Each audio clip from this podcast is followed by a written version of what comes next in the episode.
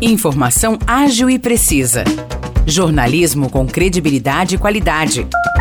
92 News. 92 News. O podcast do Jornal da 92.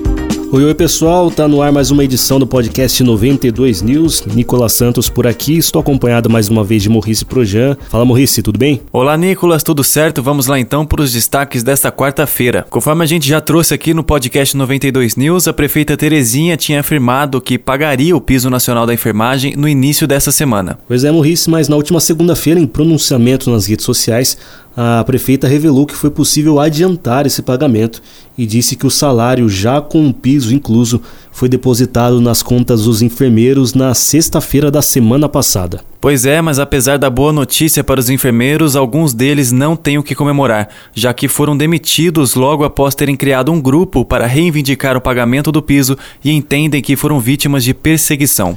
E horas depois dessas demissões, foi feita uma reunião com enfermeiros, a prefeita Terezinha e vereadores aliados a ela. E para tornar as coisas ainda mais polêmicas, em um áudio que vazou dessa reunião, a prefeita diz que as demissões são um ônus de não terem conversado com o Poder Executivo. Vamos agora para Águas da Prata, onde dois homens foram presos na última segunda-feira por estelionato, após tentarem aplicar um golpe em um idoso de 68 anos utilizando dinheiro falso. A dupla estava andando em um carro com placas falsas e tentavam aplicar esse golpe, no qual eles utilizavam dinheiro falso, só que por cima eles colocavam notas verdadeiras para tentar enganar a vítima. Os acusados tinham cédulas em real, em dólar americano, em dólar australiano e também em peso argentino. Os dois foram presos em flagrante e seguem na cadeia pública de São João da Boa Vista. Passando agora para Aguaí, um caminhão carregado de milho tombou na madrugada de segunda para terça após bater na traseira de uma carreta. O caminhoneiro ficou preso preso nas ferragens. Ele sofreu ferimentos graves e foi socorrido para o hospital de Aguaí. Já o motorista da carreta não se feriu.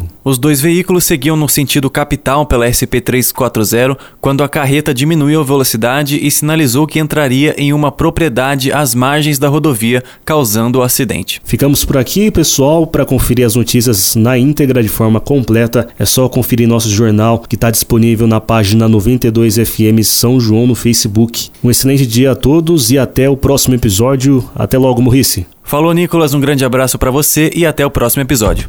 Para mais notícias de São João da Boa Vista e região, acesse 92fm São João.com.br ou siga 92fm São João nas redes sociais. 92